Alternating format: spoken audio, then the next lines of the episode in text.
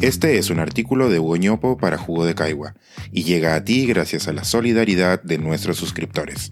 Si aún no estás suscrito, puedes hacerlo en www.jugodecaigua.pe. ¿Cómo compensar tanto dolor? Un economista trata de calcular lo invisible de un derrame de petróleo. Ya se ha discutido bastante sobre los errores de la tragedia ecológica de la Pampilla. Un mal cálculo inicial de la cantidad de petróleo que se creía derramada llevó a varios errores de comunicación, mitigación y manejo de la crisis. El hecho es que el daño, enorme, ya ha sido causado. Así que mientras se desenvuelven las acciones de control apropiadas, hay una pregunta pendiente que merece atención. ¿Cómo compensar a los afectados?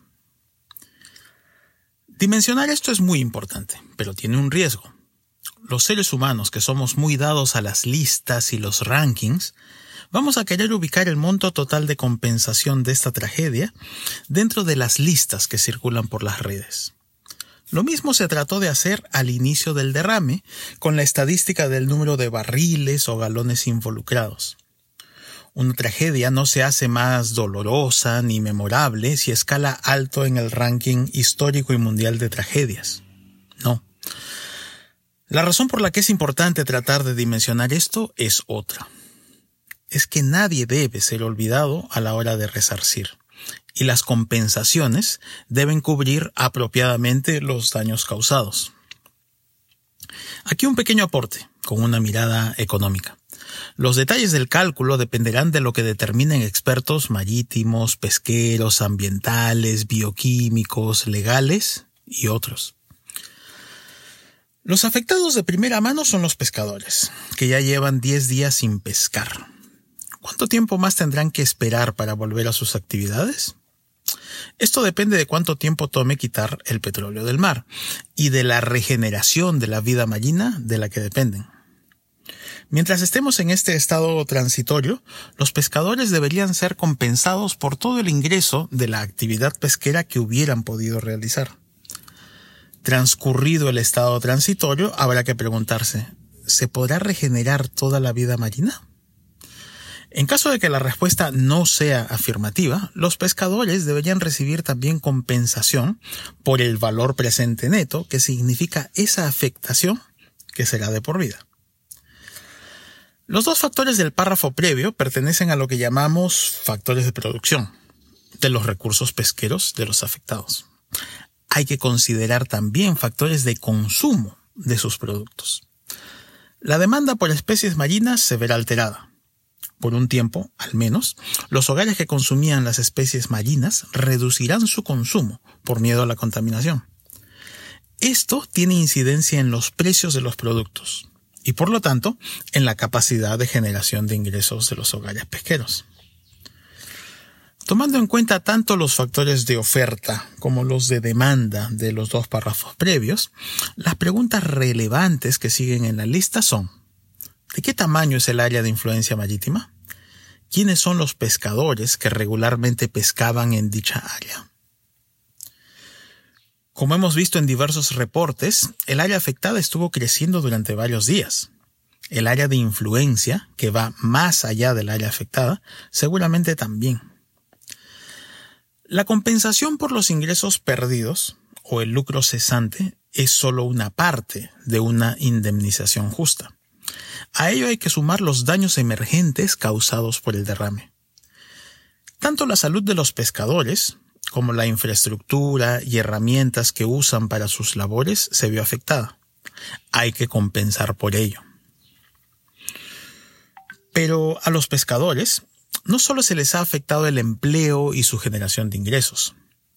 Como la OIT acertadamente nos recuerda con frecuencia, el trabajo no es una mercancía.